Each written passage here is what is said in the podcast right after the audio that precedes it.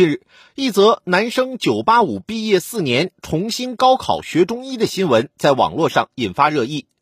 从重庆大学毕业四年后，26岁的湖北荆州小伙李先俊今年重新高考，以超本科线62分的成绩被湖北中医药高等专科学校中医学专业录取。首先需要说明的是，目前国内很多高校都推出了学生转专业的政策。学生入学后，如果对所学专业不感兴趣，学起来力不从心，或是自己对未来的就业规划与所学专业有分歧等等，都可以申请转专业。但实际操作的层面来看，由于有名额的限制，还有一定的成绩要求，真正能够转专业成功的学生数量是极其有限的。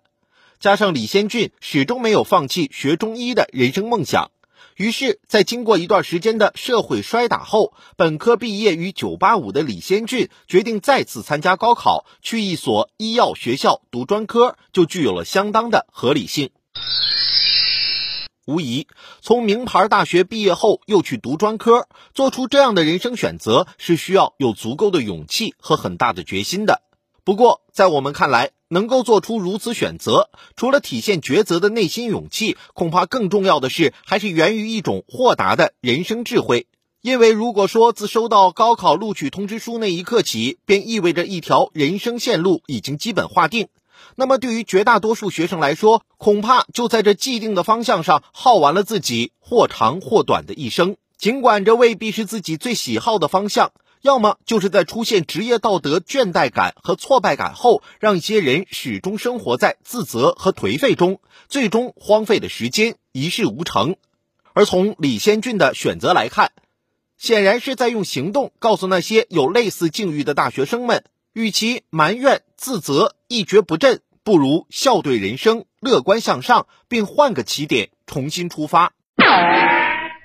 九八五毕业生回炉读专科，并不是为了逃避现实，也不是为了更高的发展，而更多是因为李先俊心中自始至终有一个医学梦，他想趁着自己还年轻，让梦想照进现实。就像金华市中心医院的护士陈兰，在其事业的巅峰期选择去读博。在陈兰心中，读博也是她的梦想之一。即便她即将退休，并已取得了硕士学位，也无法告慰她心中读博的梦。为此，她宁愿远离挚爱的护理岗位和同事们的拥戴，去做儿子的学妹。只因为再不去尝试的话，不再年轻的自己将永无机会。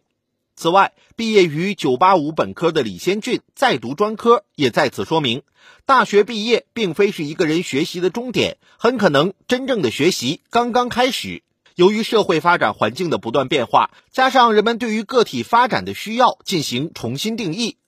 因此每个人都要像李先俊、陈岚那样学无止境。总之，对于仅有一次的生命而言，是很难用金钱、地位来衡量成功与否的。因为他们很可能根本无助于生命本质的快乐与价值，同时我们也很难确知谁的生活方式更吻合他们的情感轨迹与生命逻辑。